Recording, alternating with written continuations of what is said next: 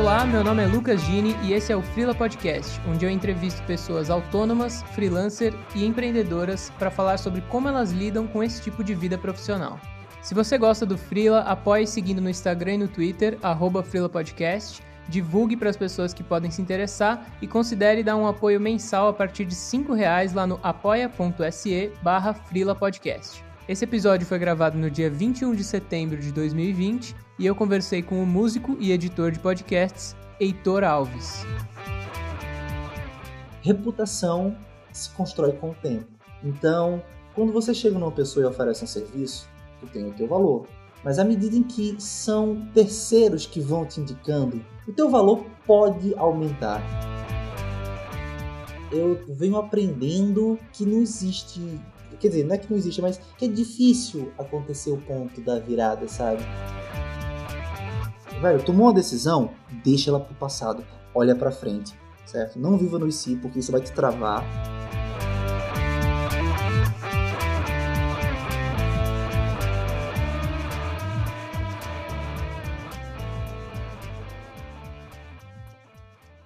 E aí, Heitor? Olá, senhor Lucas Gini, tudo bom? Tudo bom, cara. E contigo? Cara, eu tô bem, tô feliz. Estamos aqui na segunda etapa dessa colaboração, que eu acredito que vai sair de fato depois da sua. Pois é, cara, pois é. Enfim, é... boa noite, bom dia, boa tarde para quem estiver ouvindo. E eu sou o host do podcast Nômade, o Heitor. E o Lucas participou esses dias também lá do podcast Nômade, e é o episódio 86, né? Então, depois vocês podem procurar o episódio de número 86 para conhecer o host desse podcast gostosinho que é o Frila Podcast. Massa demais. Melhor ter convidado que faz propaganda por mim, né, cara? Nada mais confortável do que. Excelente. Bom, Heitor, queria começar então para falar de você, né, que é o mais importante aqui hoje, perguntar como que você se tornou freela ou autônomo. Ok, vamos nessa. Bom, eu, eu tenho história né, antes de ser freelancer. E é engraçado porque é justamente o tipo de história que não leva as pessoas a serem freelancer, né? eu, bom, sou músico desde 2005 e até 2018 eu tentei profissionalmente, né, ter essa atividade, mas depois de um tempo eu fui me frustrando com isso e fui percebendo que eu estava perdendo amor pela música. Aí foi quando eu, eu resolvi, de fato, não não tentar mais ser músico profissionalmente, ter aquilo apenas como um hobby que eu amo, eu amo compor, eu amo fazer essas coisas. Bom, e aí eu, por muito tempo, fui músico e eu tinha esse amor, por essa, essa vontade de trabalhar com isso e acabei me formando em administração.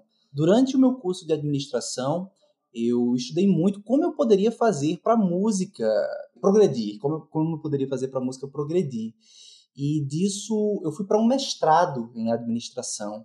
E tanto o meu TCC quanto a minha dissertação de mestrado foram dentro dessa área do mercado da música, sempre tentando entender como é que eu poderia evoluir nisso. Bom, naturalmente, uma vez que eu fiz mestrado, surgem oportunidades de ser professor e eu assumi trabalhei, cheguei a trabalhar em duas, três faculdades, com, dando aula de administração, marketing, empreendedorismo. E eu não sentia que era aquilo que eu queria fazer, sabe? Na prática, eu percebi que de tanto tentar progredir na música, eu tinha destravado o empreendedor potencial que havia dentro de mim. Eu brinco que eu zerei a música, que eu só não tive o bar, sabe? Mas toquei na noite, toquei. Tenho músicas autorais, eu tenho mais de mais de um milhão de acessos na internet atualmente, já com as minhas músicas autorais, estou para lançar disco novo. Produzi um festival em Pernambuco por dois anos, que é o Primavera Folk Festival. Conheço artistas do Brasil inteiro. Uh, tem um telefone pessoal de pessoas assim, tipo, sei lá, Tiago York, saca? Assim, umas, umas pessoas que pessoas, nem imaginam, sabe? e, Nossa. cara, uh, eu só não tive o bar, mas de resto, tive startup na área da música, tive um selo também, artístico, tive muita coisa. E quando eu já me vi ali nos 2016, né, nos meus 26 anos, foi quando eu me toquei que eu era empreendedor. E a vida como músico, por um lado, a vida profissional como músico estava me sugando e eu estava perdendo amor pela música, e por outro lado, a vida como acadêmico não era o suficiente. Eu vendi tudo que eu tinha em 2018, larguei os empregos, decidi parar de ser músico e deu 14 mil reais, tudo que eu tinha, vendendo um carro, inclusive, deu 14 mil reais, e eu fui embora para a Europa, passei oito meses como nômade na Europa, e eu e a minha namorada, e é bizarro, né, as pessoas quando escutam que eu passei oito meses vivendo com 14 mil reais, né, dá uma média de 870 reais por pessoa. As pessoas não acreditam, mas é verdade. E, cara, só de contar isso, eu também revelo que eu fui totalmente imprudente para a Europa, sem preparo nenhum para ser nômade. E foi quando eu criei o meu podcast, né, o podcast Nômade, para bater um papo com vários outros nômades e absorvendo como era esse estilo de vida. Durante esse processo, fui empreendendo, né, até hoje eu tenho um sócio que está na Indonésia, a gente tem uma startup de, para psicólogos, né, um software as a service para psicólogos, que é a Terapia Box, que ela está sendo construída, só que demora, né? Você fazer um negócio bootstrap em outro país sem ter capital nenhum para investir, e foi quando veio a necessidade de pagar boletos, porque o dinheiro acabou de vez. e eu não estava mais atuando como professor, não queria trabalhar profissionalmente como músico, mas a, a startup ainda existe, está sempre cada dia mais promissora, com cada dia mais usuários. Todo dia eu recebo feedbacks, é muito bom, é uma coisa que eu sei que vai acontecer, não é, quando, não é se vai, é quando vai acontecer, mas no meio desse processo todo, eu me dei conta de algumas coisas.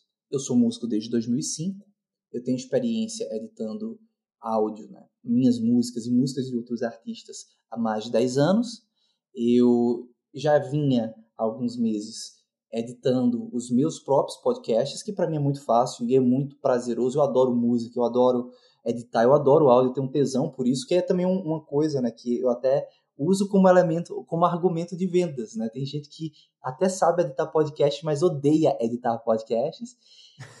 Enfim, eu, e também eu, eu sou de gêmeos com ascendente em gêmeos, eu falo muito. eu tinha eu tinha um talento para podcast, só que eu não tinha percebido.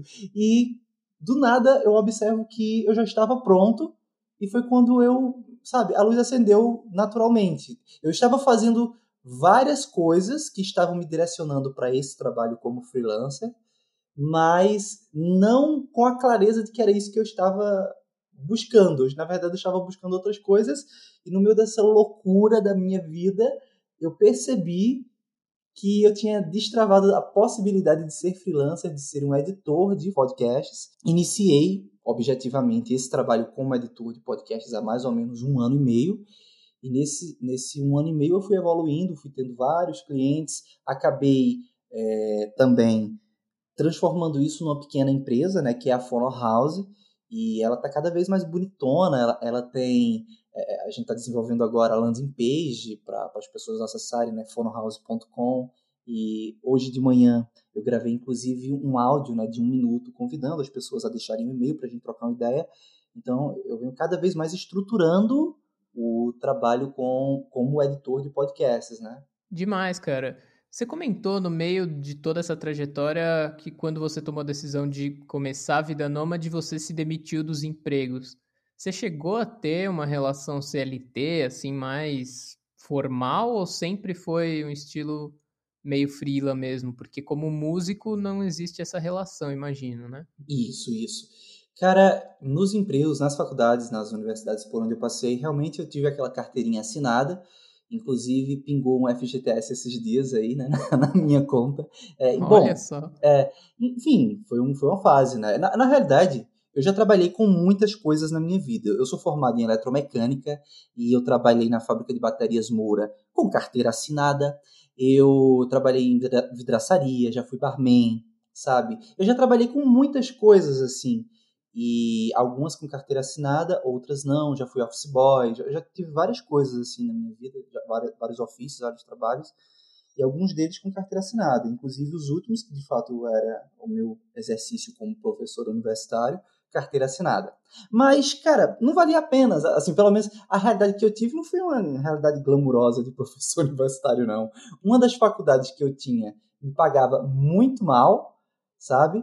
E a outra tava me devendo cinco meses de salário, sabe? Eu ficava tipo, poxa, eu cheguei Nossa. a ter um mestrado, sabe? Acadêmico de dois anos na UFPE, sabe? No Propad, que é um dos programas de pesquisa de pós-graduação em administração dos mais referenciados do Brasil, sabe? Para ganhar 800 e poucos reais para dar aula para três turmas, sabe? Não, cara, tá errado isso aqui. Eu me sentia um hipócrita ali dando aula de marketing, de empreendedorismo para as pessoas, dizendo, pessoal, estudem que vocês vão se garantir, e tendo alunos que ganhavam 15 mil reais por semana com suas confecções, né? Aqui, Pernambuco é um polo de confecção. Cara, eu me senti hipócrita naquilo. E eu, eu ganhando 800 reais por mês para dar aula para três turmas, numa faculdade. Na outra, cinco meses de salário atrasado, sabe? Eu tive estímulos para largar também. eu tive estímulos para desistir. Sim, claramente, cara. E hoje você se considera, assim, é difícil dar um título às vezes, né? Mas hoje você tá mais pro empreendedor, mais pro editor de podcast, mais pro músico, ou é tudo equilibrado? Cara, é bizarro e é difícil até de, de responder porque eu passei. Hoje eu tô mais equilibrado, mas eu passei por alguns momentos de crise de o que é que eu sou sabe? Porque meu Instagram, eu tenho o, o meu Instagram pessoal, né, que é o Alves Contato, Alves com H, é, que hoje eu só toco violão nele, sabe? É uma coisa só para eu me mostrar ali tocando um violãozinho.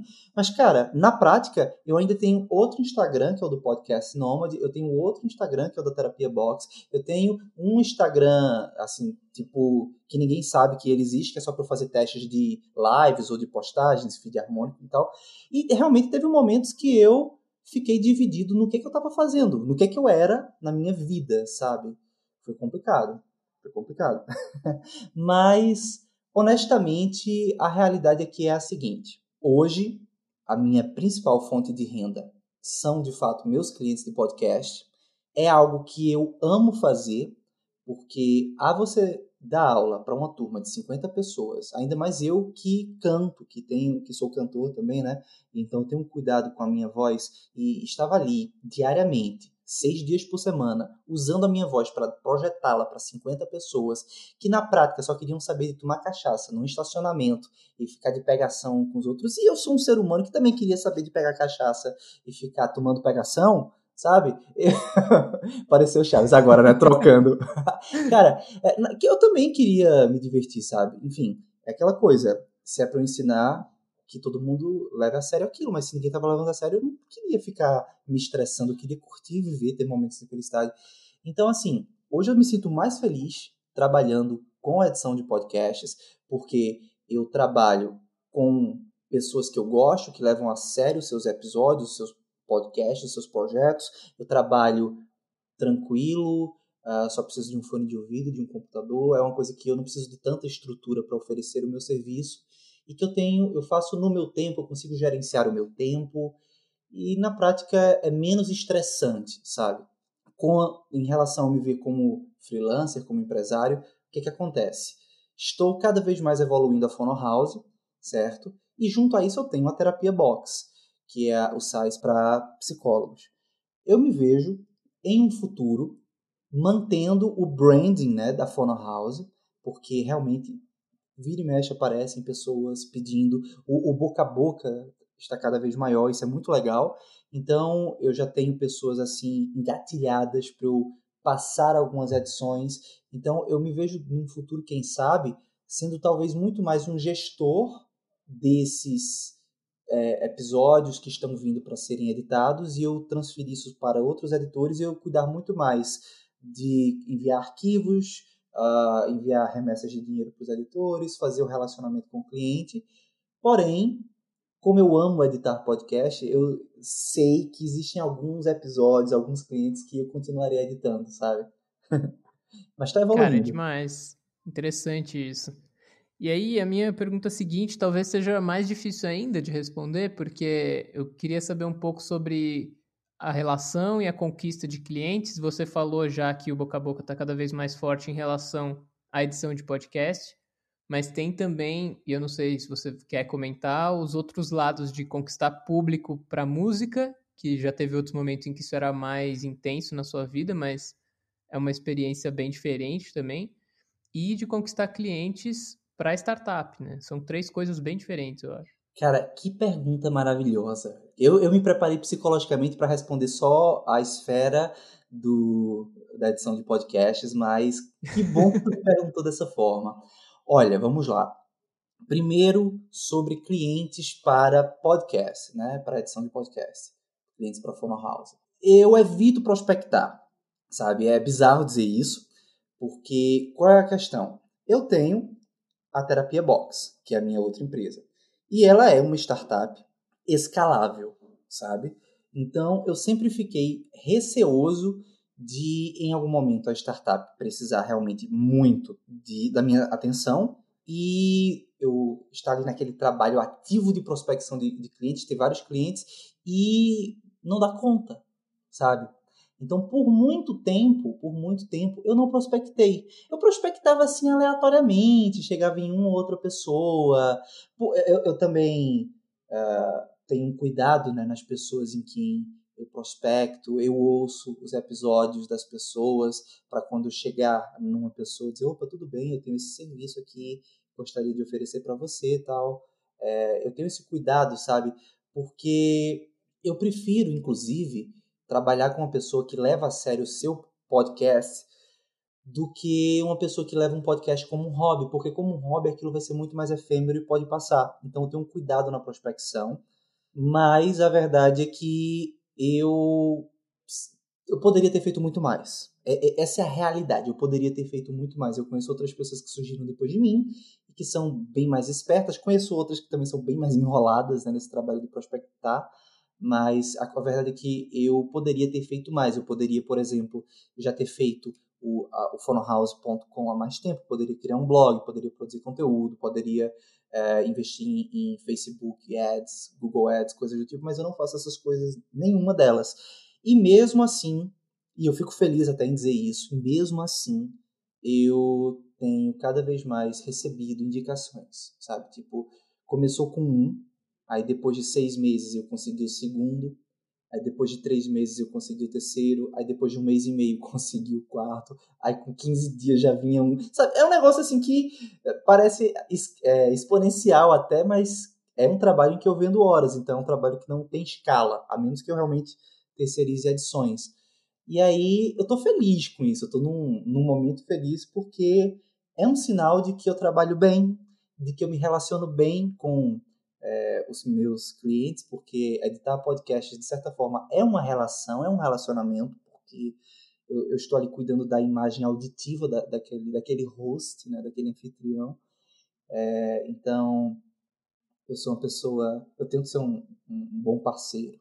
Em relação a clientes para a startup. Bom, a gente está num momento bem curioso experimentando várias coisas, né? Tipo, uh, existe uma abordagem de follow back no Instagram. A gente recentemente criou o Instagram da, da startup, então tem seguido pessoas para seguir de volta. Quem sabe em algum momento não utiliza alguma, sei lá, uma boom, por exemplo, para automatizar um pouco mais esse processo de follow back e, dali, e também automatizar o DM do Instagram, né, para conseguir mandar mensagens. Já funcionou em outros momentos, eu tenho experiências positivas, então é algo que a gente pode refazer novamente. Mas, para além disso, a gente tem investido, realmente, a gente pegou o curso do Fernando Kanarski, que é um nômade digital, e, e um curso de Google Ads, e a gente fez esse curso, né? E a gente tem investido, sei lá, uma média de mil reais por mês hoje em tráfego pago para a Terapia Box, para que psicólogos cheguem até a plataforma. Tem uma estratégia muito, como é que eu posso dizer, de guerrilha também, uma estratégia muito de chegar em alguns psicólogos no DM, no LinkedIn e dizer assim, é, olá, tudo bem? Olha, tenho esse serviço aqui, quero te apresentar e tal. E, cara, tá acontecendo, sabe? Isso é o mais legal da coisa, está acontecendo. A, a terapia box, inclusive, vale salientar, é fruto de uma pivotagem, ela é fruto de uma evolução, de uma primeira versão que era uma plataforma, não um software para psicólogos, mas uma assinatura de terapia. Então, antes o cliente era o paciente. E essa plataforma ela existe até hoje, que é a Spiri, né? É spiri.com.br. Então, a gente produziu muito conteúdo no blog da gente e otimizou isso para SEO, né? Que é aquela, aquele, aquelas ferramentas né? de Search Engine Optimization, né? Para você ficar melhor ranqueado no Google. E, cara, a gente tem recebido visitantes na Spiri, visitantes que querem terapia, não psicólogos. Organicamente, cara, diariamente, muita gente, sabe? Então, a gente logo, logo vai integrar essas duas ferramentas e trabalhando para que esse lado da startup seja automatizável, né? E por fim a pergunta para músicos, né? Cara, eu desisti. eu, eu parei de tentar encarar ouvintes como clientes. Eu, eu, eu faço música por amor, sabe? Eu, eu sou muito sincero nas minhas composições e, inclusive, isso foi um dos pontos que me frustrou por muito tempo, né? Porque eu, enquanto compositor, eu estava expondo a vida pela minha perspectiva. E à medida em que havia indiferença, eu me sentia rejeitado como pessoa, como artista. Então, sabe, isso dói no íntimo, né, do, do, criativo, da pessoa criativa. Foi até um papo que a gente trouxe no podcast Nômade, na tua área de publicidade, quando uhum. o publicitário cria um projeto e ele é rejeitado pedem para fazer correções e às vezes o, o, publicitário não separa muito bem, né? Porque magoa, porque era a centelha criativa, era o íntimo dele ali e eu como compositor sentia muito isso. Até que eu disse assim, hum, foda-se, eu vou fazer música porque eu gosto, vou fazer música para mim, eu canto o que eu gosto, não tô nem aí se as pessoas acham a minha voz bonita ou se elas acham a minha voz feia, se elas acham que eu deveria cantar Coldplay ou experimentar, uh, sei lá, calypso. Eu toco o que eu gosto e, e a música para mim ela é o que vai sobrar no final. Cara, demais. Acho que a resposta foi tão complexa quanto a pergunta exigia. É, foi uma pergunta complexa e tu ainda me deu três etapas, né? Como músico, é. como podcaster é, e como com a startup. Pois é. Cara, e aí eu queria entender como é que você faz no dia a dia para lidar com essas frentes, assim. É, você comentou até que tem uma demanda crescente por edição de podcast, que você tem outras pessoas no gatilho para repassar quando for necessário. Uhum. Como é que uhum. é lidar com essas demandas, organização de tempo? Excelente. Cara, vamos lá. Talvez a gente toque inclusive mais à frente nesse assunto que é precificação, mas tem até um, um ponto que sobre precificação que ajuda no, nessa resposta de agora. Primeiramente, eu sou a louca do Google Agenda, né? Do Google Calendar. Eu adoro o Google Calendar, eu uso aquilo o tempo todo, sabe? É, eu sou uma pessoa muito disciplinada e, por exemplo, a minha família, né? Eu tenho um irmão, um pai e uma mãe que moram em Recife, Pernambuco. Eu moro em Caruaru, fica a 134 quilômetros de Recife, é uma cidade menor, tem mais qualidade de vida, no meu entendimento. Cara, começou a pandemia, eles trocaram o dia pela noite, pô. Eles almoçavam de 4 horas da tarde, sabe? Iam dormir de 2 horas, 3 horas da manhã tal. Eu, por outro lado, eu acordo de 5, 6 horas da manhã, assim, tipo, relógio biológico já, sabe? Já tô bem habituado com isso. E geralmente eu tiro meus períodos da manhã para focar na edição de podcast, sabe? Eu, geralmente eu tiro as minhas manhãs para me dedicar a Phono House e ao longo do dia, depois disso, eu tiro o restante do dia para pensar na terapia box. E aí, uh, sempre também atendendo um outro psicólogo, tirando, uh, tipo, dando um feedback, colhendo feedback, dando suporte, enfim. Uh, mas assim, geralmente é isso. Manhã, Phono House, tarde, terapia box fui percebendo também que eu sou um pouquinho workaholic e, e, que isso não leva ninguém a lugar nenhum, sabe? É até uma frase que eu gosto de mentalizar. Não sei nem se ela é minha ou se eu li em algum canto, mas ela já tá na minha vida há tanto tempo, que é, cara, se a tua empresa, se a tua empresa precisa de um herói, tu tem um problema, sabe? E até é uma coisa que eu vejo, né? Por exemplo, pega os heróis da Marvel. Praticamente todos os problemas que eles enfrentam uh, são culpa dos heróis, sabe? Enfim, então, se tu, se tu precisa de atos de heroísmo no teu dia a dia, tu tem um problema, cara. Tu tem um problema de gestão de tempo e tal. Então, hoje, é, eu tenho me exercitado também, tipo, em casa, sabe? Esse povo que fica se exercitando em casa. Eu só não posto e faço isto nem nada, mas, cara, das 5 horas da tarde, eu me exercito. Eu corro, eu faço abdominais, inclusive, eu, alguns dias atrás, eu consegui fazer 20 marinheiros, eu nunca consegui fazer 20 marinheiros na minha vida, estou muito feliz com isso. e eu faço exercícios e depois que eu termino os exercícios, tomo meu banho, eu não trabalho mais. Eu tento não trabalhar mais, sabe? E além disso, também outra coisa que vale salientar, você como criativo, né, muitas pessoas que estão aqui escutando certamente são também, pensar é uma atividade que me exige muito. Pensar é uma atividade que exige, né? Você, as pessoas acham que não, que não trabalha com criatividade, mas criar, pensar é um troço que te, te exige muito. Então, uma das coisas também que facilita muito o meu processo com meus clientes de edição de podcast é, galera, não me peçam para pensar certo? Quando nós fechamos uma parceria, logo no início eu tenho um carinho muito grande, eu crio a identidade sonora daquele podcast, as vinhetas, as vírgulas sonoras, o que for demandado, mas depois que a gente estrutura mais ou menos o, o grid do podcast, o modelo né, de como vai ser aquela identidade sonora e tudo mais, é, tipo, se as pessoas ficarem me perguntando muito, eu tenho, às vezes eu tenho esse tipo de problema com outro cliente que é tipo, cara, o que, que tu acha de cortar aqui? Eu penso, olha, bicho, quando eu edito, eu uso bom senso, e eu corto. E quando eu te entrego um produto para revisão, geralmente ele já poderia ser a versão final, sabe? Ele já, no meu entendimento, ele já poderia ser a versão final. Mas assim, se você quiser que eu faça ajustes extras, revise e me traga os pontos que você deseja que serem cortados, alterados, alguma música que você deseja, alguma coisinha ali, seja específico e eu faço rápido. Agora, se você ficar me perguntando, cara, o que, que tu acha é, de colocar isso aqui. Cara, que música ficaria boa? É, eu sou muito competente, vou entregar um resultado bom, porém, talvez eu demore, talvez eu não entregue no tempo que você precisa.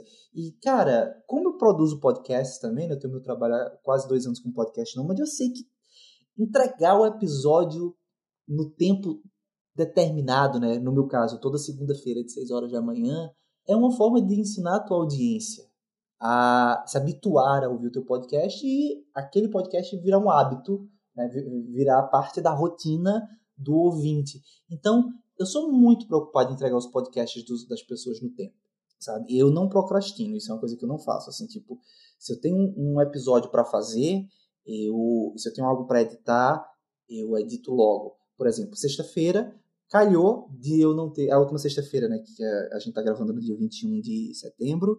Então, enfim, a última sexta-feira antes da gente gravar, é, calhou de eu acordar na, na sexta-feira e não ter mais nada para fazer de cliente. Aí o que foi que eu fiz? Eu fui e editei dois episódios extras meus na parte da manhã para adiantar com o meu próprio podcast também. Então, eu não procrastino justamente para garantir que as minhas entregas vão acontecer no melhor tempo do cliente.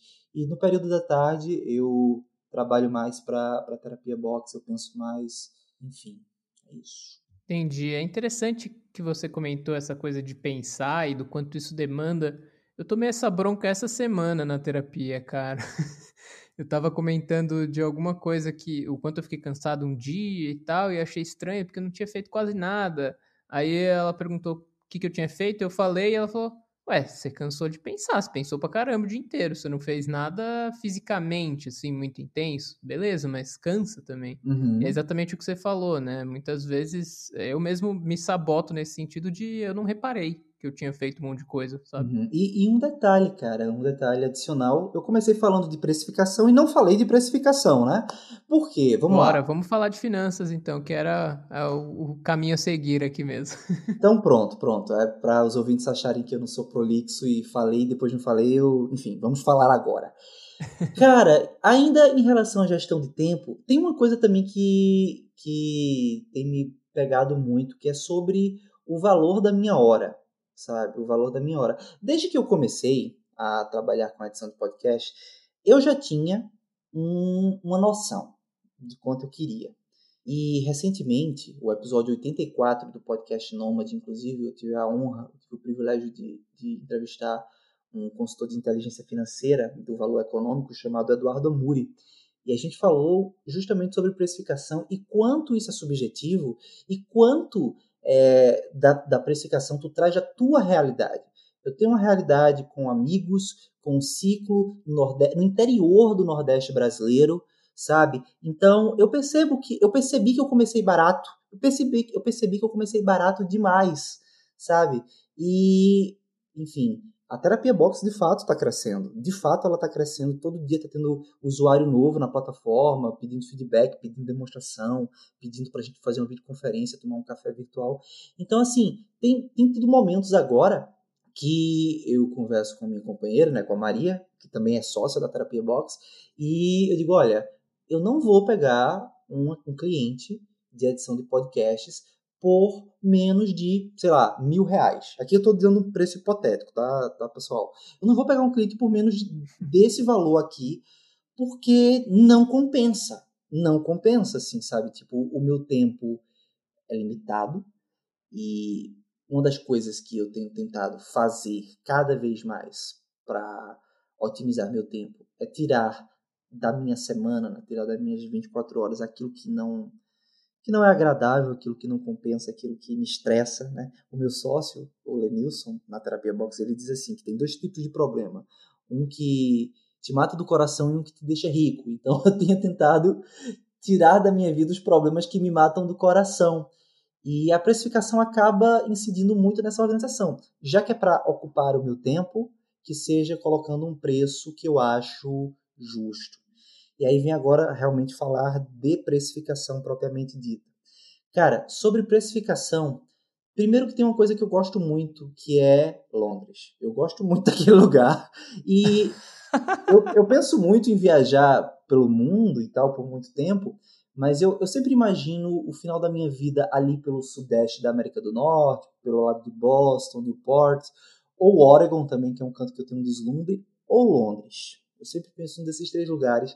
Então, o primeiro ponto, quando eu comecei a trabalhar propriamente com podcasts, foi, cara, eu quero cobrar o valor da hora de Londres, sabe? Eu quero cobrar um valor do local em que eu quero, em que eu quero viver, entendeu?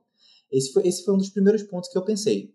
E, inclusive, eu lembro, na época, logo nas minhas primeiras prospecções, que teve um gaúcho que ele me pediu um orçamento, tal, deu orçamento, ele disse assim, ah, mas eu estou acostumado a pagar 25 reais por um episódio, sabe?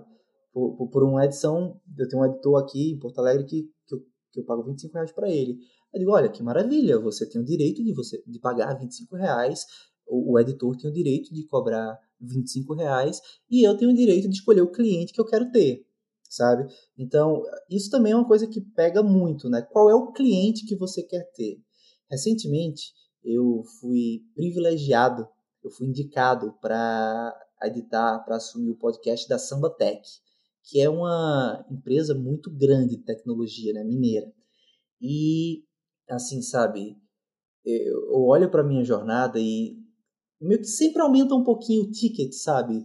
A cada novo cliente, o valor vai ficando um pouco maior. E eu te confesso, assim, que, cara, o, o meu valor hoje já é cerca de 15 vezes maior do valor que eu comecei há um ano atrás. E eu vou arriscando, assim, tipo, enviar um orçamento para uma pessoa e, e vou direcionando para o cliente que de fato é o cliente que eu quero ter. Então, por exemplo, por que eu citei a Samba Tech? Porque ela é uma empresa.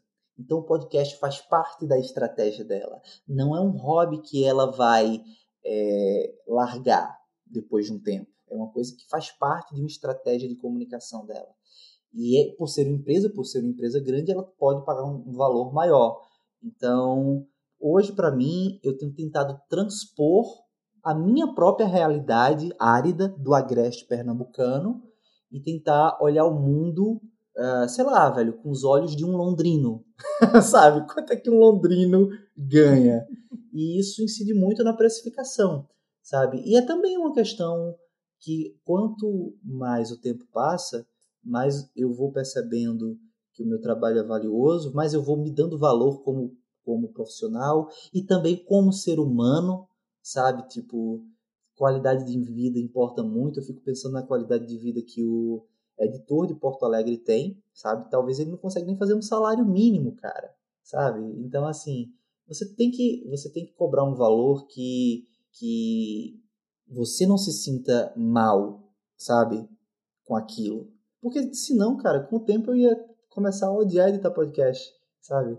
Trabalhando pra caramba pra tá pagando conta de luz e água e internet, sabe? Sim, sim, só o básico. Exato, só o básico, só o básico. Então, hoje eu tento me valorizar como ser humano e dentro dessa questão de precificação, sempre aos pouquinhos é, aumentando né, o ticket médio. E é uma coisa, inclusive, que, que, por ser muito subjetiva, eu cheguei há um ano atrás na Sambatec e me ofereci. E eles disseram que iriam ver, que gostaram da minha iniciativa de ter chegado e queriam ver. E não falaram mais nada. Depois eu fui editando um cliente que me indicou para outro cliente, que me indicou para outro cliente, do nada me indicaram para a Sambatec e eu assumi. No dia em que lançou o primeiro episódio que eu editei, eu fiz uma postagem no meu Instagram pessoal, né, o Alves Contato. Eu fiz uma postagem e a Sambatec compartilhou. E quando ela compartilhou, que a gente foi ver os DMs, né, o DM, a conversa, eles perceberam, e eu também, que eu nem lembrava, que exatamente, exatamente há um ano atrás, eu tinha me oferecido para eles. E eles disseram, poxa, cara, você se ofereceu aqui, a gente não se lembrava, não sei o quê. E eu respondi, reputação se constrói com o tempo. Então, cara, quando você chega numa pessoa e oferece um serviço, tu tem o teu valor. Mas à medida em que são terceiros que vão te indicando, o teu valor pode aumentar. Ele, sabe? Não vou dizer que ele deve, mas você pode aumentar ele, porque agora você, além da qualidade que tu sabe que tem, tem também o carimbo de confiança de outra pessoa que está lhe indicando.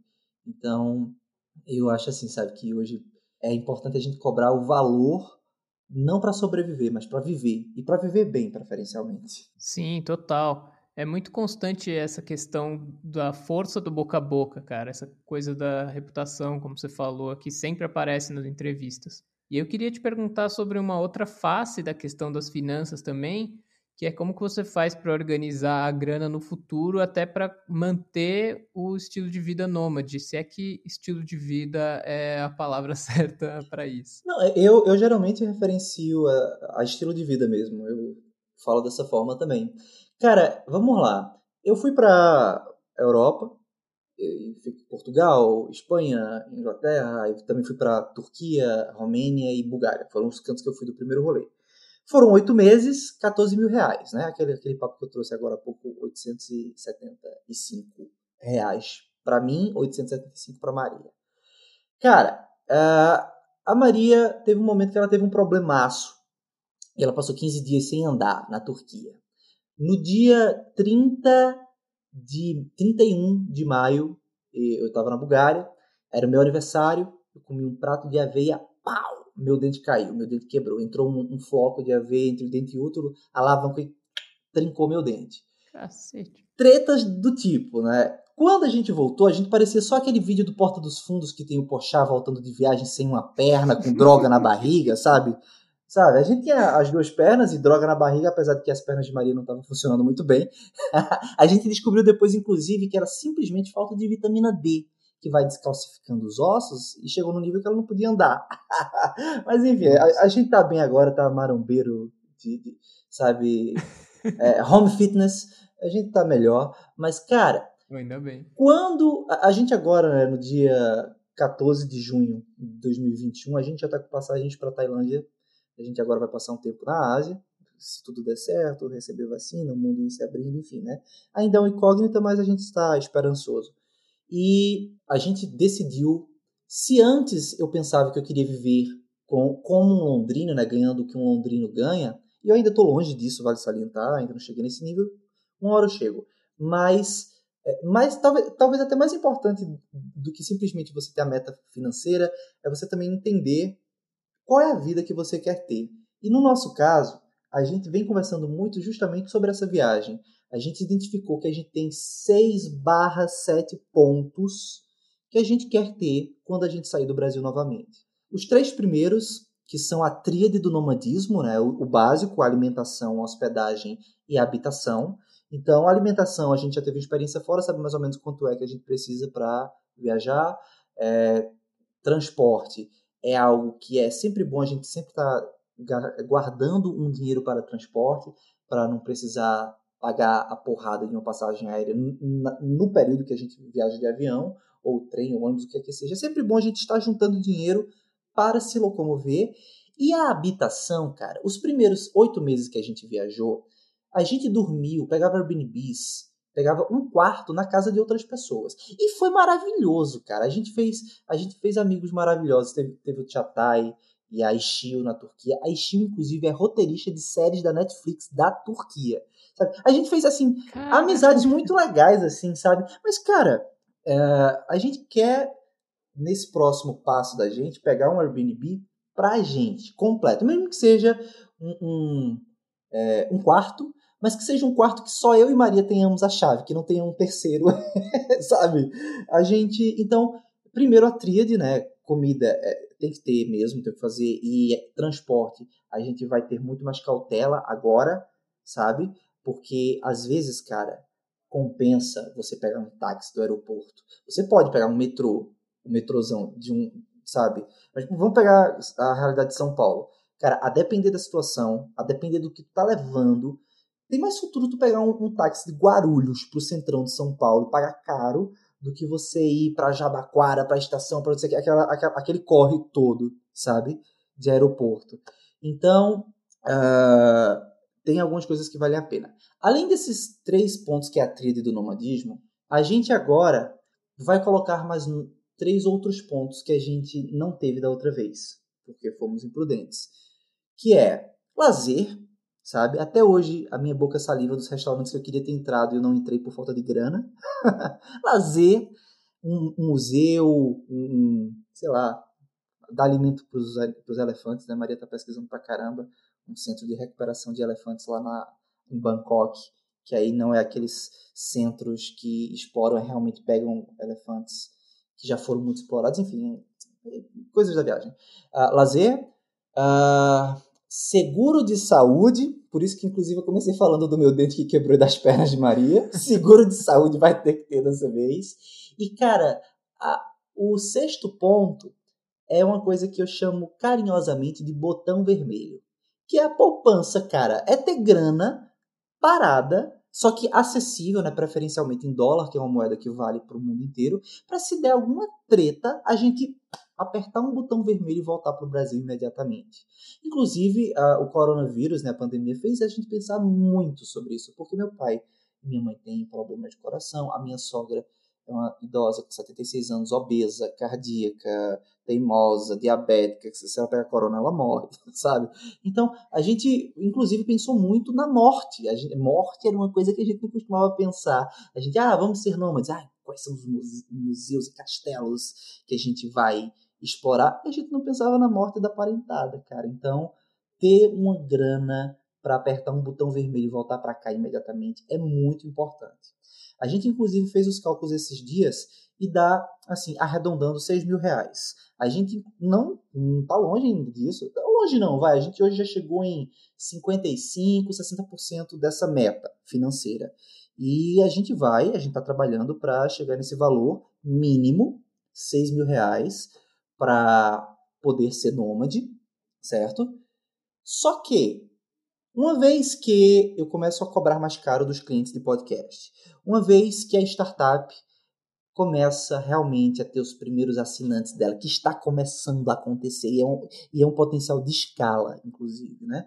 Uma vez que essas coisas acontecem, vamos supor que a gente ganha 7 mil reais por mês, 8 mil reais por mês, 10 mil reais por mês, 30 mil reais por mês.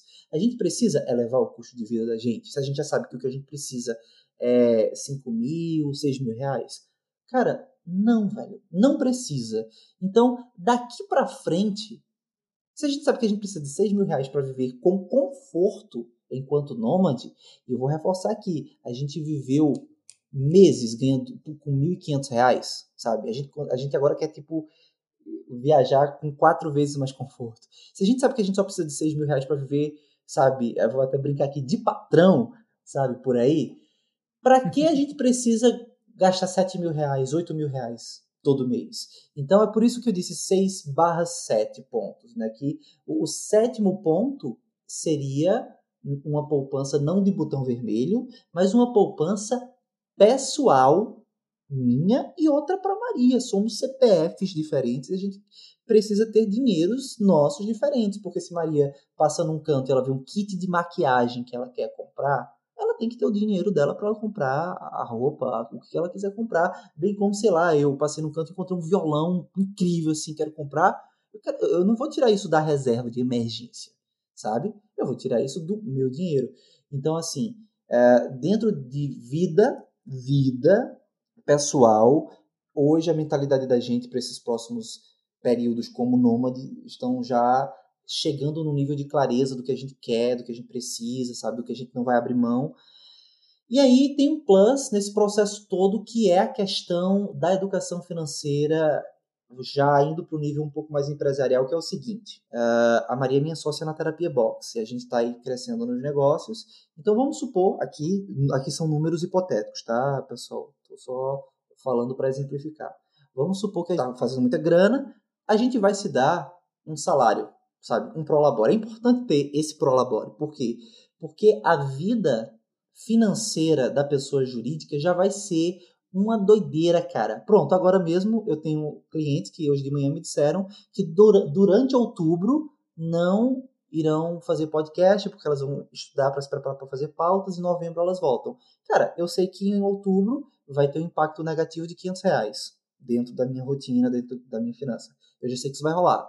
Então, assim, a, a vida financeira da pessoa jurídica ela já é meio louca. Então, é importante que você se dê um, um salário, certo? Porque, vamos supor que eu vou me dar um salário aqui de 4 mil reais por mês.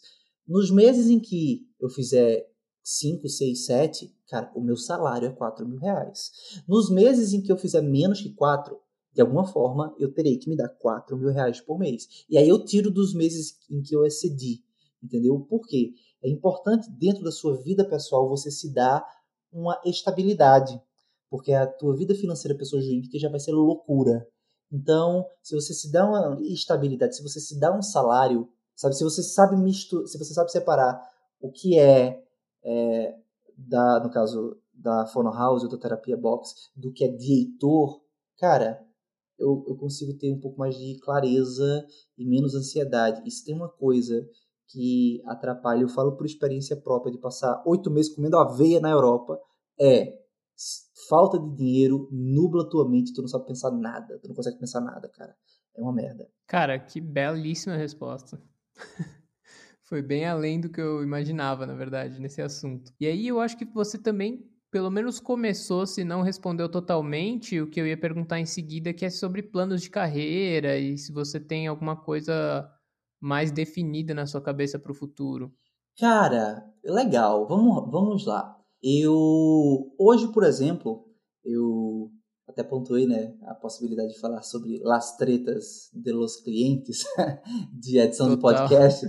Cara, é, é um trabalho que eu gosto de fazer, mas às vezes aparece um outro cliente que é muito perfeccionista. Geralmente, quem está iniciando é muito inseguro sabe? E se tem uma coisa que eu, eu aprendi, eu tenho aprendido, tenho exercitado, é não me levar muito a sério.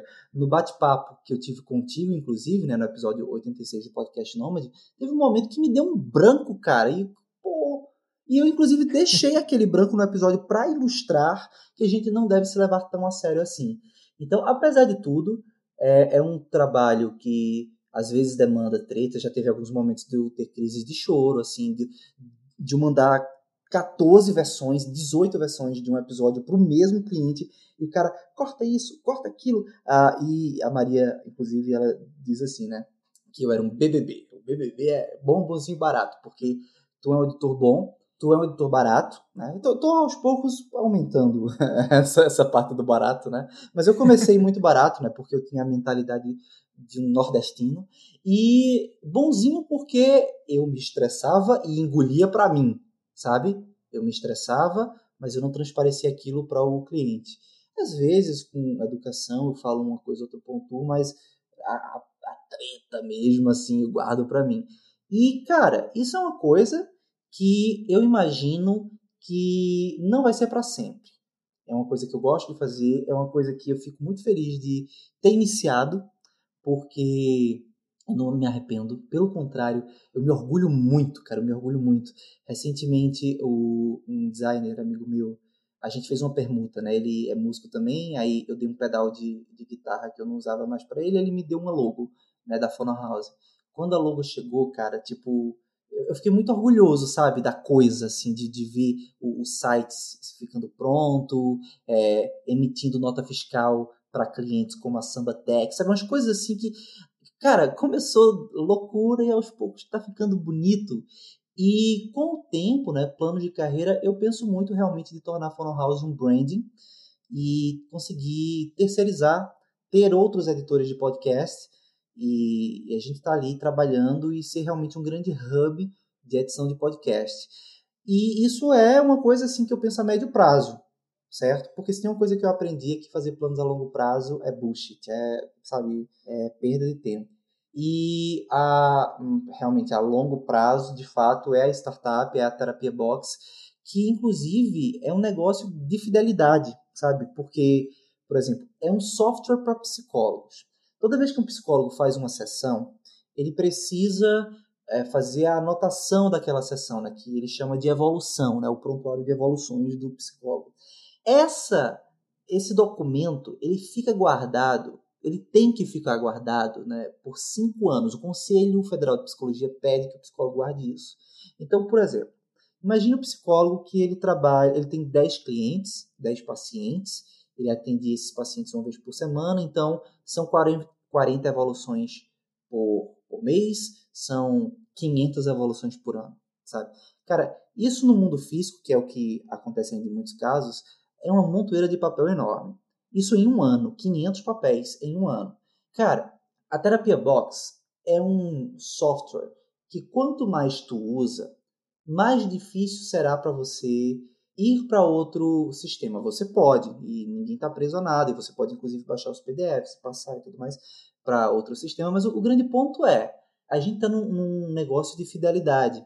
A nossa expectativa é desenvolver um produto que fique tão bom para o usuário, para o psicólogo, que ele queira ficar com a gente por anos, afinal de contas é a carreira dele também. Então é bizarro falar isso porque tecnologia está mudando o tempo todo, mas é, planos de carreira para mim no momento de fato é empreender muito, porque eu gosto de empreender, eu gosto de solucionar problemas. Um dia desse eu tive a, a honra de conversar com uma oceanógrafa no podcast Nômade. Eu descobri, por exemplo, alguns projetos que utilizam boias com hélices submarinas para pegar correntes marítimas, para gerar eletricidade com correntes marítimas, que são espécies de rios que correm, tipo, abaixo do oceano, sabe, umas coisas assim. Eu, eu gosto muito de energia sustentável. Eu sempre me imagino num futuro me empreendendo numa área assim, sabe? Carne à base de planta, energia sustentável. Eu, eu, eu penso muito nisso, em evoluir. Eu penso muito que ah, eu estava até pensando nisso esses dias. Eu comecei a trabalhar com a terapia Box. É um sistema mais complexo, é um software que demanda realmente muitas horas para ser feito. E eu criei uma outra empresa, que é a Phono House, para poder viver enquanto a minha segunda empresa ainda não prospera. Mas aí eu já, eu já imagino realmente muito momento dessa terapia box evoluindo. E cara, eu não posso prever o futuro. Eu tento fazer planos para um mês, no máximo, no máximo três meses à frente. Então, assim, é, aqui eu já entrei realmente no campo dos sonhos mesmo, sabe? Tipo, eu acho bonito um futuro onde a terapia box vai me proporcionar evoluir ainda mais nas soluções que eu quero trazer para o mundo. É isso. Cara, que ótimo. É, é interessante ver essa abertura, assim, para não só, acho que, voltando um pouco para uma pergunta que eu fiz antes, né? o que, que você se considera hoje? É músico, editor de podcast e tal? E aí, ao longo da conversa, dá para ver que não se considera exatamente nada e não precisa também, tá tudo bem, tá feliz assim, tá funcionando. Uhum. É legal ver isso. É. Pô, cara, eu, eu, tô, eu tô com medo de de ter estragado o teu podcast, né? O Frila Podcast, eu tá aqui falando de energia sustentável e carne à base de, de, de soja. Espero que ah, os ouvintes não estejam decepcionados. Acho que não, cara. Eu não tô, pô.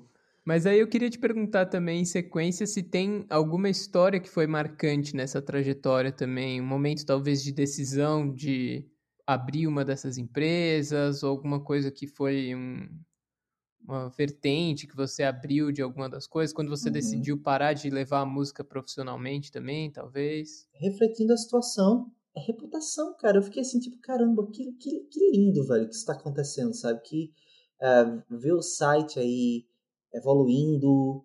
Hoje de manhã eu gravei um áudio de um minuto, que é uma espécie de áudio, áudio CTA, um call to action. Né? As pessoas vão entrar no fonohouse.com, apertar um botãozinho e basicamente eu me apresento e peço para as pessoas tomarem um café. Vão marcar um café, né? Tipo, vamos fazer uma videoconferência para eu lhe ouvir saber como é que eu posso lhe ajudar.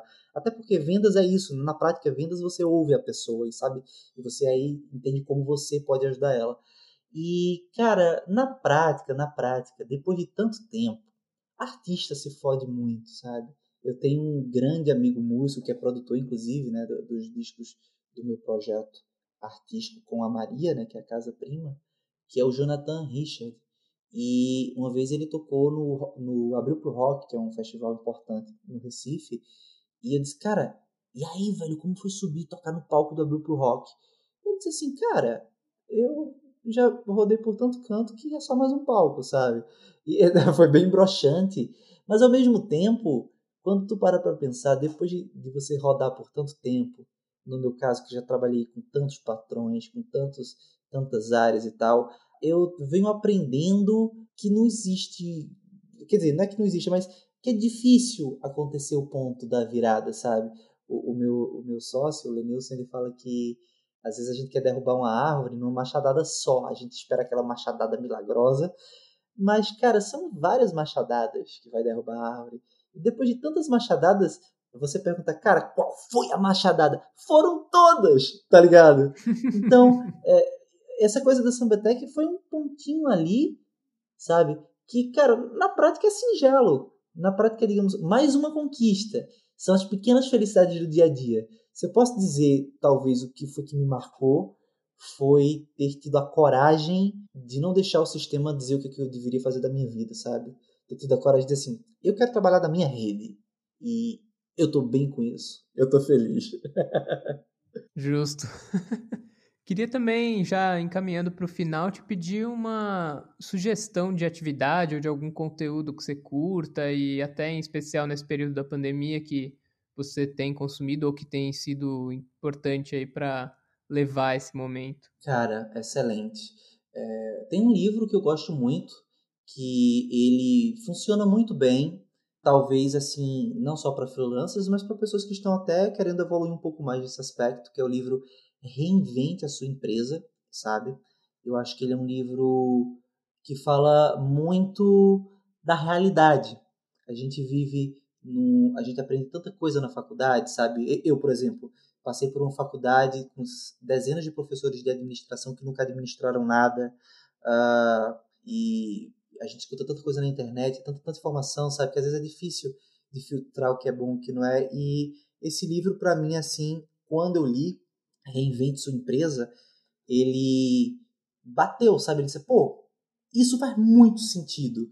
É, eu peço perdão agora porque me falha o nome dos autores e o nome da empresa desses autores, porque eles são donos de uma empresa muito importante na área de tecnologia.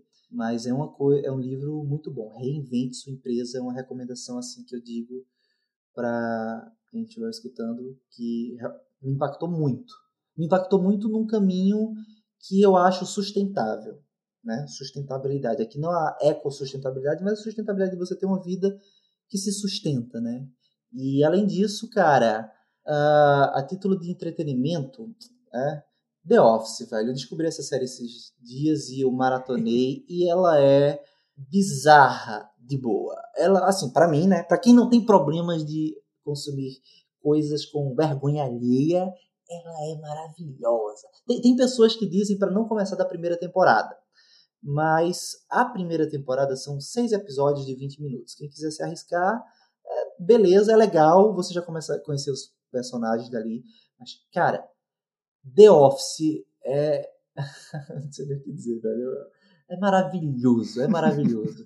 é, é uma série, sabe, genial. É uma série que a cada instante te surpreende, sabe? Ela beira a, a não a loucura, mas assim, tipo, a, sabe, o surrealismo. Ela é, tipo, ela é um pé no chão que não é um pé no chão. Tudo que acontece em The Office, de fato, poderia acontecer na vida real, só que é, é surreal, pronto, essa era a palavra. Ela, ela beira o surrealismo. Ela, cara, é muito bom, velho. The Office, The Office era uma série que eu gostava de rir alto, que eu ria alto e e as pessoas precisam rir.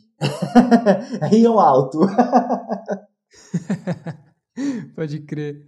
Bom, por último, eu queria te perguntar também uma pergunta complicada de responder, mas se você pudesse dar uma ou algumas dicas para você mesmo no passado sobre a vida de freela, de autônomo, de empreendedor, quais seriam?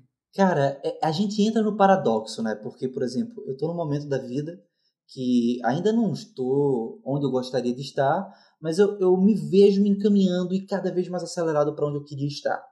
E aí você fica pensando, poxa, se eu volto e dou uma dica no passado, eu aceleraria ou eu mudaria tudo e cagaria, sabe? Daria alguma coisa muito errada. Você fica no paradoxo, né? Porque o que eu sou hoje, tudo que eu falei hoje para vocês, é uma construção. E eu não sei se eu mudasse alguma coisa do passado, o que é que eu. O que, sabe? O que poderia acontecer. Eu tento, na verdade, não me prender ao passado. Tento, vamos lá, dicas. Não vivam no e se, certo?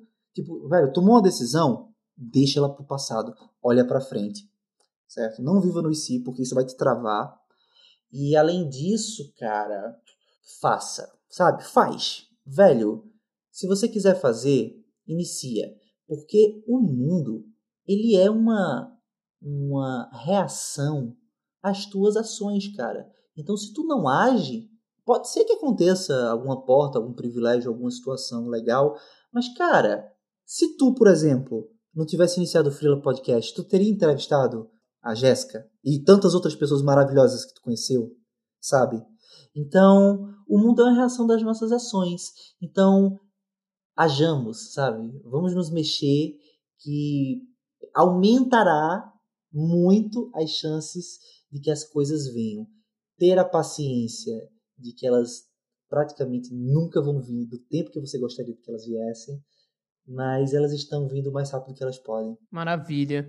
Heitor, queria te agradecer de novo, cara, por ter topado a entrevista, por ter contado um monte de coisa aí sobre a sua história. Se você quiser deixar o seu jabá aí também pro podcast Nômade. Uhum. Cara, o programa todo foi um grande jabá, né? Falei aqui, ó. Eu sempre, eu sempre tava ali pincelando, olha, ali, ó, Instagram, óbvios contato, óbvios com H, Phono House, empresa de edição de podcast, né? Enfim, podcast Nômade, episódio 86 com o Lucas Gini, episódio 84 com o Eduardo Amuri, consultor de inteligência financeira. Eu sempre tava ali pincelando um jabá ou outro, quem pegava, pegava, mas agora vamos lá, oficialmente. Pessoal, espero que vocês tenham gostado desse papo comigo.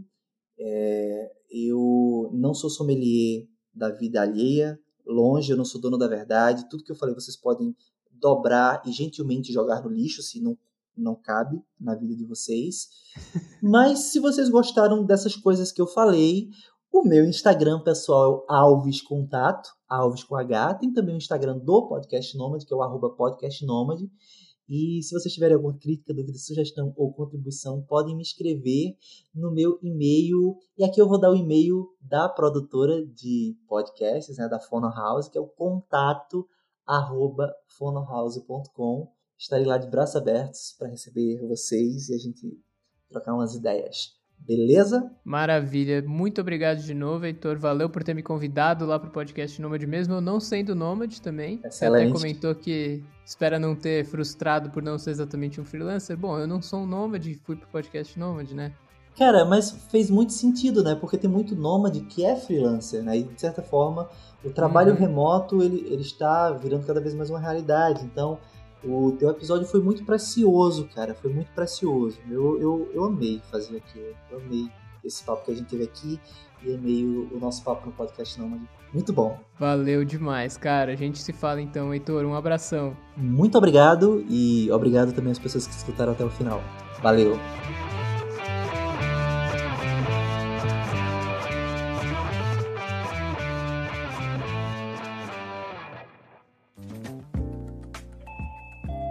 Você ouviu uma edição fonohouse.com.